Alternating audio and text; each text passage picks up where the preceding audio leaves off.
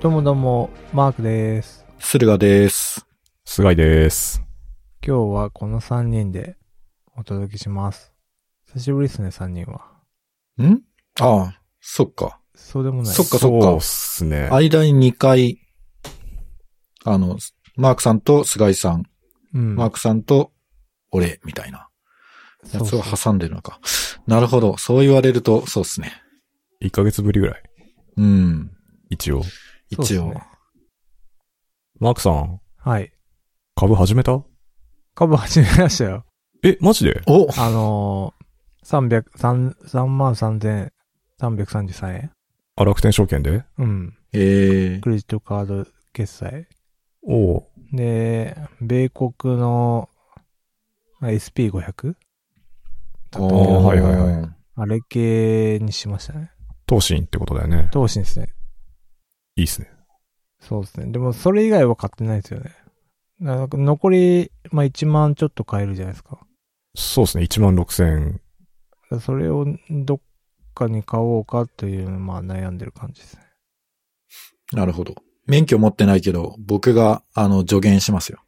え免許いや本当はなんか、投資を進めるには免許がいるらしいんですけど、えうんそれ、国家資格っすか可視覚、まあそんな感じの、なんか、投資顧問的な、なんか国に許可を、えー取らないとそういう商品とか販売できないみたいなやつで、だからまあ普通のよくある投資ブログとかはなんか注意書きで、なんか投資は自己責任でとかはい。注意書き書いてるじゃないですか。あれはなんか、そういう、なんか、別に私はこの商品をあなたにお勧めしてるわけじゃないですよっていう言い訳をしないといけないっていう、あれで書いてるんですね。なるほど。進めていいのは、その、資格を持ってる人だけまあそうですね。なんか投資顧問業みたいな国からの認可か何か得ないといけないんですけど、まあ今回は特別に、あの、私の方で、ちょっと選定した銘柄はい。おお伝えしますよ。はい。じゃあ、それ買いましょはう。いマークさん。あ、わかりました、じゃあ。いやー、ついにですね、でも。そあうですんね。だけ1年ぐらいずっと言って、いやードルコスト。平均法にやっと、うんいろいろめんどくさかったんですよね。ああ、そなんか、う。うん。最初一般 NISA で申し込んじゃって。ああ、はい。それを、 積み立てあ積み立て NISA に変えるに、ちょっと時間かかっちゃったりとか、確かに。それもなんか、コロナ影響してるのかわかんないですけど、まあ、ちょっと遅かったりみたいな。うんなるほど。うん。今後に期待ですね。そうですね。そうですねこれでもうん う、5万兆です。ちょっとマークさんが株を始めたことが、なんかフラグにならないことを。あああ、ーありえますね。ありえます。タピオカ流行ると不景気になる的な。天井なのかもしれないですね、今が。マークさんが株を始めるところがなんかピークみたいな。逆にね、もう、いろいろありますよね。まあ、まあでも、毎月やってれば、まあ、いつかは、あのー、利益が出るっていう理論なんで、はい。ちょっと、長長期スパンで考えてください。そうですね。はい。はい。そんなところで、今日は何の話をしましょうか。いや、今日僕がどうしても話したいことがあって、はい。あのー本なんですけど、オートメーションバカっていう本を読んだんですよ、僕。なんと。オートメーションバカ。ついに、俺も読んじゃいました よ。そんな、あれなんですか有名なは、あれなんですかいや、駿河さんがブログに書いてたんですよ、前。ああ、そうなんですか。そうだっ け。あ れこれに書いたんだっけ。俺いやなはんか熱心な駿河さんフォロワーだから間違いないと思うんですけど。ありがとうございます。ちょっと、ポッドキャストでなんか喋った記憶はあったんですけど、ちょっと、ブログ最近書いてないし、あのー記憶に完全にあ、そう。抜けてました。すいませじゃあ一旦それはじゃあ置いといて、ん。はい。。あの、こないださ、AWS のあの、ハニーコードっていう、あの、ノーコード系のツールが出たんですけど、ああ、はいはい。なんかその流れでちょっとノーコードが話題になってたんですよね。あ、そうなんですか。で、その時になんかのブログで紹介されてたのがこのオートメーションバカっていう本で、へえ。これどういう話かっていうと、なんすかね、自動化の影響で、こう人間のスキルが、まあ、だんだん衰えてるよっていう話なんですよね。うん。まあなんかそれ自体は割と、まあうん、あ、そうかもねっていう感じなんですけど。例えばあの、自動運転っていうか、そのそもそもマニュアルとオートもあるじゃないですか、運転って。はいうはい。ん。で、著者的にはなんかマニュアル良かったけど、オートマダメだみたいな。そんな感じなんですよ。うー。うんん。それをいろんな業界でさ、あの、そういうことが起きてるじゃないですか。どんどんソフトウェア化されてるんで。まあ、すごいですもんね。うん AI とかで。そう。で、飛行機とか、医療とか、あとは、建築、CAD とかさ、あるじゃないですか。はい。ああいうのとか、まあ、いろんな分野の、その、話をして、システム批判というか、うんソフトウェア批判みたいのを、延々し続けるっていう。あ、結局、社作者的には、そのオートメーションは良くないっていう話なんですね。うーん、まあ、そうっすね。どっちかっていうと、うそん、そっちですかね。菅井さんは読んで、その、著者うんの主張を肯定的に捉えました。それとも否定的に捉えました。いや、これはね、あのー全面的にそうだなとはあんま思ってないんですけど、うん。まあい一理あるなっていう感じですかね。そうね。で、そもそもなんですけど、あの、僕の大好きなポール・グレアマーがですね、あの、人は自分たちのアイデンティティの一部となることについては、あの、実り多い議論をすることはできないっていうことを言っててですね。うんはいうん難しいですね。で、つまり、こう、テクノロジーっていうか、システムとかって僕らのアイデンティティじゃないですか。うん。だから今からする話って多分実り多くないんですよね。なんと。ああ、客観性が失われちゃうって話ですか。そう。だから多分冷静な議論にならない。 なるほどああ、偏った意見。そう。エコーチャンバー的な議論になっちゃうんですよね。 そうそう。まあ、だとしてもちょっと話すの多分面白いなと思ってうん。ああ。持ってできたもんなでんすけかど。当事者が語り得る何かもあるじゃん。のかなそうそうそう。うん。まあ、でも菅井さんがこの前話題にして、で、ああ、その本持ってるわ。でも、ああ、職場に置いたまんまだと思って、で、それでちょっと、あの、持って帰ってきちゃいましたよ。お、おさすでが。、ちょっと今読み返してて、おおなんか、多分2、3年ぐらい前に買ったんですけど、なんか、その時とはまたちょっと違う視点で読ん読めて、ああ。やっぱいい、いい本ですよ。これは。ー。うん駿河さん的にはその当時読んだ時と何が変わりましたか、あー、なんか、当時読んだ時は、その、オートメーション、そのソフトウェア化することに否定的な意見に対して、そうだよな。人間のその身体性うん、うんっていう、その、例えば、まあ、ハンドルを回したら車も動くみたいな、はいはい。そういうそのアナログ的なやつが、まあデジタル化、ソフトウェア化されることで、まあ失われていくと。で、そうすることによって、まあ人間の持ってる技術が失われているっていうその主張に対して、うんうんうん、その通りだなって思ったんですけど、うん。今読んだら、うん。なんか、まあそれってもう時代の流れなんだから、まあしょうがなくね、みたいな。より、よりなんかソフトウェアエンジニアそっち側になっちゃったと。になっちゃいましたね。なるほどね。うん今、だから僕、読み終わった率直な感想はどっちかっていうとその2年前の駿河さんよりかもしれない。ああ、多分最初読んだらそうですね。なんか、今までにない視点とかもあるんで、そうっすね。なんか、あ、そうだよなってすごい感銘を受けますよね。。ね。だからら俺も IDE 使うのやめようかなって思ってて。え 何ひでまるでないですかひでま、もう、紙とペンです。ああ、紙とペンにコード書きますもん。それをちくわぶさん的な世界観に突入してますね。はい。そうですね。OC、OCR で、ああれするんですか、そうですね。文字化するんです OCR で自動化 して、あの、コード化します。なるほど。もしくはもうパンチカードですね。ああ、伝説の。は IBM の。ああー、なるほど。んなるほど。まあ、結構 振りましたね。だいだいぶ、だいぶやばいですけどい。ね。そうですね。まあ、それは冗談なんですけど。はい。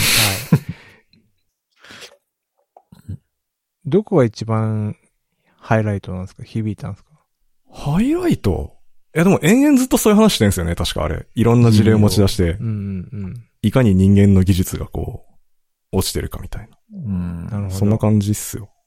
そうですね。なんかその、オーディオインターフェースで僕がそのズームのライブトラックってやつを買ったんですけど、うん。それなんかすごいボタンとかつまみとかいっぱいあるんですね。うん。はい。で、そういうその物理的なインターフェースの方が、やっぱ人間触ってて楽しいんですよね。うん。あそうですね。その触覚のフィードバックみたいなのがあるんで。うん。そういうのが大事って言ってんですよ。そうそうそう。だから、なんかタッチパネルで、なんかポチポチやっても、身体的なフィードバックがない。から、なんかそれよりこう、まあ、レバーを引いたら、なんかこう、そのフィードバックが直接得られる方が、まあ、より人間にとって、なんかこう、あ人間の中にこう技術が蓄積されると。うん。そうですね。うん。あ。じゃあ、あれ、あ、アップルのなんか、ククグってそういうことですもんね。あ、そうそうそう。だから、アップルて、アップルのその、これ何でしたっけマジックパッドでしたっけはい。ああ。のやつは、その、ソフトウェアで身体的フィードバックを、うんなんか、技術的に。うん、やってる。そうですね。だから、そう、そういう方向だったらいいんじゃないですかね。うんっていう、多分。あ、じゃあ、デ、デプロイの時も身体性を持たせる。失何敗したら痺れる。電気流れると か、そうだね。ちょっと、やブルブルブルブルってなんか、っぱ変更が大きかったら、すごいなんか、抵抗が、抵抗のフィードバックがある とか。重いみたいな。うん。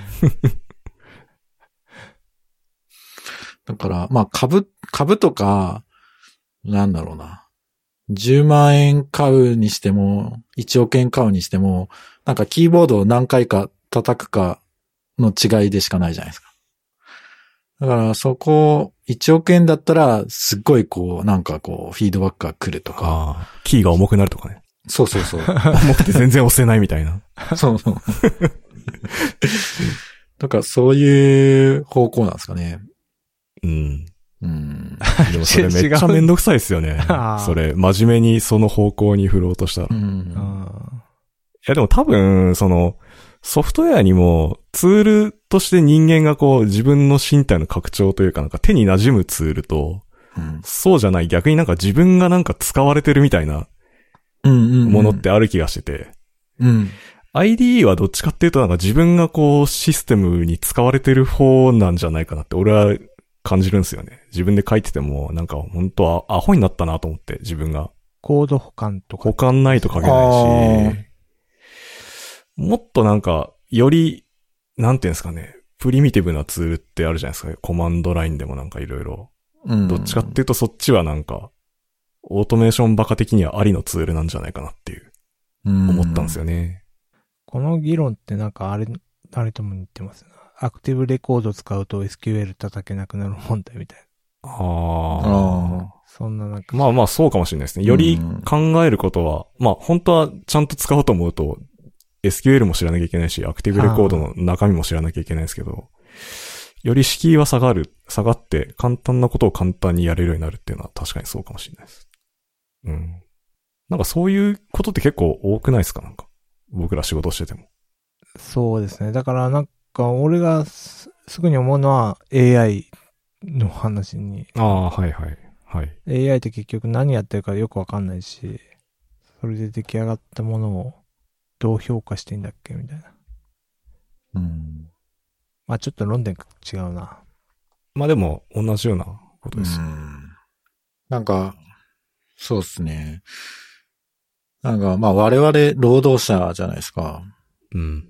で、労働ってなんか、どんどんそういうオートメーション化みたいなのが進むと、だからどんどんその仕事って、その自動化できない、なんか複雑な部分が人間にこう残されるか、まあもしくはこう延々と同じ作業をやる単純作業だけがなんか残っていってるような気がしてて。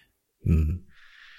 だからなんか、うーん、そうですね。その、まあその、オートメーションバカの人が言ってるように、なんかその仕事、だから、まあスイスの時計職人とか、うん。まあ、めちゃくちゃ何、何千ってあるパーツを一個一個組み立てて、えー、まあ時計を作っていくっていうのは、まあ熟練作業で、えー、すごく大変だけど、まあ仕事的には楽しいと。ただ、その工場のラインみたいに、なんか、あなたはこのパーツをはめる人、この人はこのパーツをはめる人ってなると仕事って面白くなくなっちゃうんで、なんかそういうもっと人間中心の仕事に、仕事っていう風に考えた方がいいんじゃないかみたいなのは、まあ一理あるなと。うん。まあそうっすね。そこは結構そうだと思いますね。延々、なんか凛とだけやってくれって言われたら辛いじゃないですか。ここはスペースが一個足りないんだよ。 そうそう。え、俺これだけみたいな。 ここセミコロンがないみたいうん。な。うん。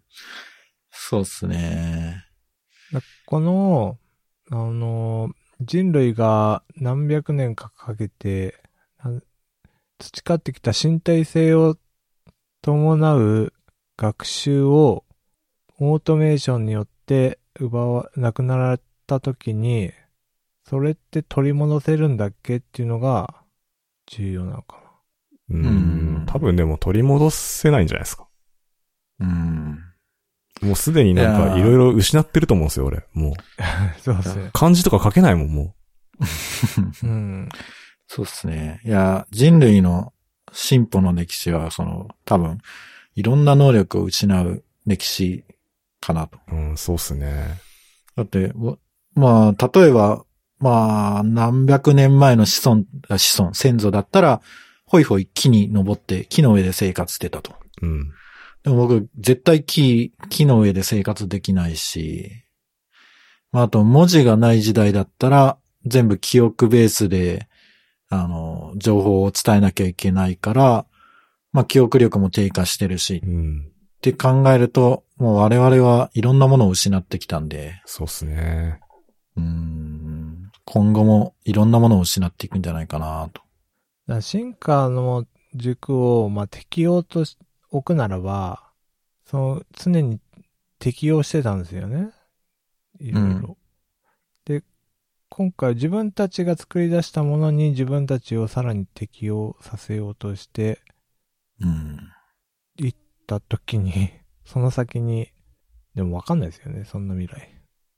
うーん。まあ、そうですね。ただ、そう簡単に生物って進進化しないから、うん。まあ、すぐすぐ、ね、対応はできないんじゃないかな。うん。うん。だから、あーそうですね。でもなんか、例えば今自動運転って結構実用化に向けて動いてるじゃないですか。はい。僕はもう、どんどん自動運転になってほしいと思ってて。僕もそうなんですよ。うん。なるほど。うん。まあ、ただ、オートメーションばっか読むと、その、飛行機のパイロットの問題のとところで、その、重要な局面。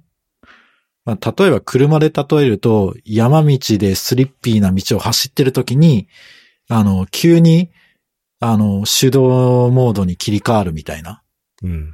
そういう時に、まあ飛行機のパイロットが訓練あんま受けてないから対応できないみたいな。そうっすね。だからそう、もしそれが自動運転で起こった時に、なんか、まあ僕だったら間違いなく事故るなっていうのはありますね。なんか飛行機のやつで面白かったのが、その、マニュアルモードみたいなのになったとしても、なんかうんあまりに間違った入力って受け付けないようになってるらしいんですよ。ああ。ああ。だからもう完全に自分でコントロールできなくなってんすよね。うん。システムによっては。こう、RM、RF スラッシュって打つと、うん。なんか、そ OS がノーっていうみたいな。う。うん。 まあそれやんない方がいいんだけ どさ。そうなんか自由が奪われてんですよね。あうんなるほどね。あ確かにね、それなんかエッジケースで困ることがすげえいっぱいあると思うんですよね。やっぱうん自動運転とかも。うん。うん。だから結構事故は多分減ると思うんですけど、自動運転で。うん逆になん、か想像してなかったとんでもない事故が起きる可能性があるなっていう感じはしますよね。アズマンが言うには、出た。俺が好きなアズマンが言うにはう、。うんん AI には死がないから、人間社会には、い自動運転は無理なんじゃないか。つまり、なんか、例えば誰かを引いちゃったとして、うん。それを罰するときに、まあ、最も重い刑が終身刑とか、なんかあの、死刑とかじゃないですか。ううんん。つまり時間を奪うことができる。うん。けどうん AI は時間っていう軸がもはや存在しないんで、あなんあか、そこは無理なんじゃないみたいな。ああ、でもそれって多分あれですよね。勝手に自分で学習させたらそうなるだろうっていう話ですよね。うん。きっと。でも学習させる側は多分自分たちのこう倫理みたいなのを反映させると思うんで。ああ、バイアスがね。。うん。でもじゃあそれどうすんのみたいな話もあるじゃないですか。誰が決めんのみたいな。そうですアーキね。テクチャ問題ですね。こう子供を引くか、おじいさんを引くか、うんみたいとなかね二択そうそうに置かれた時にどうするかみたいな。そまあそこはね、う。難しい問題がね、結構あるんですよ。うん。そこもなんか人類の方が適応に行くんだったら、価値観のアップデートみたいな、うん。なるのかな。いやー、でも、なんか、価値観ってなんか、全、その、あんまアップデートされないなっていううん。のを今、身に染めて、身に染みて感じてるんですけど。おどういうことですかどうしたんですかうーん、なんか、そうですね。多分、まあ一部の人、まあみん、みんなではないと思うんですけど、やっぱりこう、集団でお酒を飲んで騒ぐっていうのが楽しいっていうふうにインプットされてる人がたくさんいて、なんかそういう価値観ちょっと変えようよみたいに言っても変わらない人ってたくさんいるんだなみたいな、とか。あうーんなんか僕が二十歳ぐらいの時、Google が出てきて、みたいな時は、もっと人類は進歩するんじゃないかって、勝手に期待を抱いてたんですけど、なんか全然そんなことなかったなと。結構、もう落胆、落胆じゃないけど、ああ、僕の思い描いてた未来は来なかったなっていう感じでしたよね。あ、それはみんな、 思ってるんじゃないですかね。うーん。俺そうっすね俺が描いたみインターネット空間はこんなんじゃなかったって。いやー、そうですよね。いや、本当あの時の未来への期待は一体何だったのかと。うーん。そうっすね。はい。はでい。も、オートメーションにも、うん話戻すと、はい。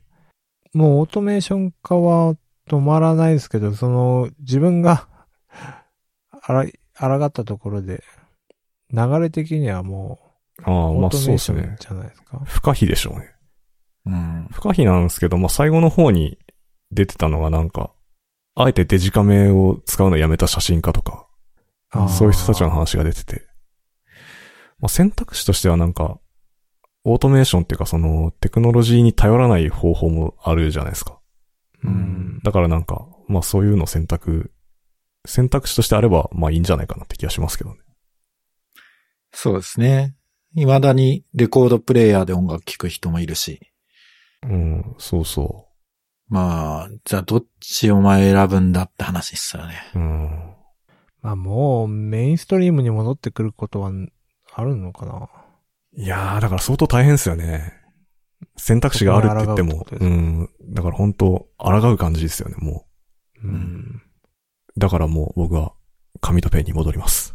抗う、抗う。抗うこの、この流れで抗うってこいうの流れで結論。はいなるほど。この業界の、この、 はたエンジニアっていうところでそれに抗うってなかなかですよね。い。もう石板に刻みますもん、僕。あ あはい。一文字一文字。ー、まあ、そうですね。まあ、後世に伝えるために、ちょっと、そうですね。うん。もう北極に行動を埋められる時代ですからね。ああ、それでいいじゃないですか。 あれでも石板 石板じゃないでしょ、あれだって。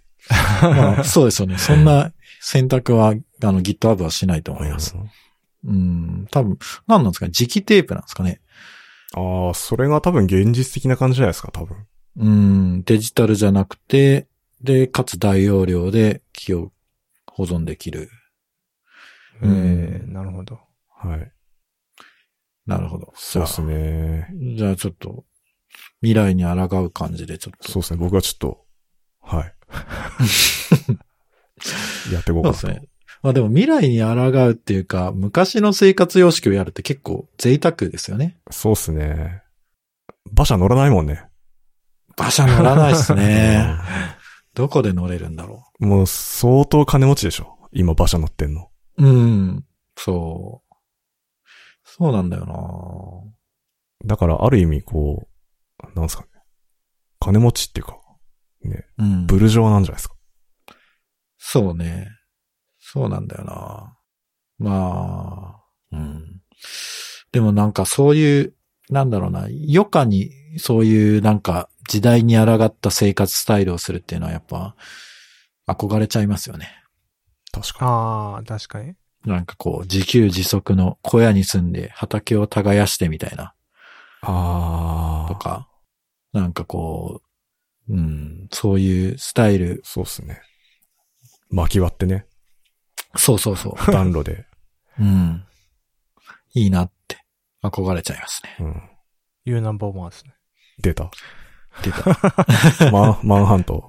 まあ、もういつまでマンハントの話してるんだって感じだね。確かに。まあでも結構根底にあるのは同じような危機感なんじゃないかなって気がしますけどね。うん。そうですね。うん。うん。読んでんじゃないかな、きっと。獄中で。オートメーションバカ。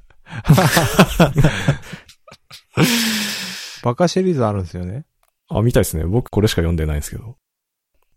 あとインターネットバカとかうん。あるんですけど、まあ、これって完全に日本の出版社がつけたタイトルなんで、うん。あ、そうなんですね。まあは、まあはっきり言ってマーケティング的に僕はダメだったんじゃないかなと思います。あうー。んあお、なんかあれ、バカの壁とか流行った頃なのかなのかななんか、うん。これ確か現代はなんか、ガラスの檻とかそういう、でな。すね、あー確なんか。か、うん。帯にそう書い書いてありうますね。ん。だからオートメーション化することで僕らはなんかガラスの檻に入れられてこう世界を見てるんだみたいうんな。そういう感じだと思う。見えない、うん目の見えない檻に閉じ込められてると、言ってると、自分たちで。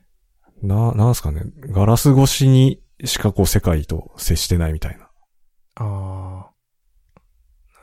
なるほうどね。んじゃあ、我々はそのガラスを作ってるっていうことですね。そうなんですよね。だからこれ僕が言いたいのは、こう著者の主張としてはなんか、人間を人間たらしめるのが労働だみたいな感じじゃないですか、この人って。ああ、はいはいはい。こで、うだからピューリタン的なそうそうそう、オートメーション進むと、こう、いろいろ人楽にしちゃうんでダメだみたいなこと言ってるんですけど、うんだでも、その、難題と格闘するのが労働じゃないですか。はいで、。それがなんか、人間をもっと成長させるんだみたいな感じなんですけど、僕らから言わせてもらうと、自動化する側に回ると、嫌でも難題と格闘しまくるじゃないですか。そうなんだよ な。レガシー、ってか、現実で。そう、現実にあるものをこう、自動化するから。うんだからさ、うん。みんな自動化する側に回ればいいんじゃないですか。あ、そうそうそう。うん。確かに。確かに。だから自分たちでそういう、んどういうふうにじ 自動化したんだっけっていうのを身体的に保管できれば、うん。だから次の世代は あ、だから、あれは一子相伝で教えればいいのか、息子に。あ、ない、プログラミングをうん そう。こうやって自動化するんやで。うん。違う、なんか違うね。ああーいいですね。じゃあ、そ、それちょっと実践してください。マークさん。あ、確かに。マークジュニアに。マーク・ジュニアね。素養なさそうだけどね、今の。 あ、 そう。まだその判断早くないあ、そっか。 そうだね。一緒今、パウパトロールを見てるからね。知ってます知らない。知パらウパなトっい。ていう、今、子供に大人気のへえ。犬と働く車とうん。合体したアニメーションです。へえ。 大丈夫。一旦戻すか。はい、すい ません。はい。あ、でも、うん、こんな感じですかね。僕が話したかったのって。はい。求めちゃばか。いや、なかなか面白そうな本だし。いや、マークさんね、こ俺も私れも絶対好きだよ、これ。うん。今今日、届いたんで。お、あこれでれすかから。はなるほど。い。これ、紙でしか買えないっていうのがもそれはだからシステム批判う、なんで。そういうこともでうすそういうことですよ。もう、そこら Kindle 辺がねとかいう選択肢はないです。よ。うん。強いこだわりというか、はい主張を感じるよね。そうっすね。多分、活字にすることすらためらってたんじゃないかな。手書き、手書き。 あああ、あ、なるほど。うん。活版印刷ですらない。ない。もこれで音声入力だったら笑えますけどね。う、確かにね。うん、なんか、ワードとかで書いててほしくないですね。ああ、タイプライターとかでね、せめて。あそうね。うん。うん。これはちょっとでも著者に聞いてみたいね。お前何使ったんだっつって。そうだね。どこ、どこまで OK なんだお前、みたいな。あ。 まあ、この、こういうテーマは、時々、話題に、この、やる気ない FM でもなりそうですよね。ね。うん。ユナボマーからの流れでね。そう、 そうね。うん。脈々と受け継がれてますよね。う確んか。に。はい。はい。こんなところですかはい。そうですね。楽しかったです。はい。はい。じゃあ終わりますか。そうですね。綺麗に終わりますか、ここで。うん。あはい。じゃあ、どうもありがとうございました。りがとうございました。ありがとうございました。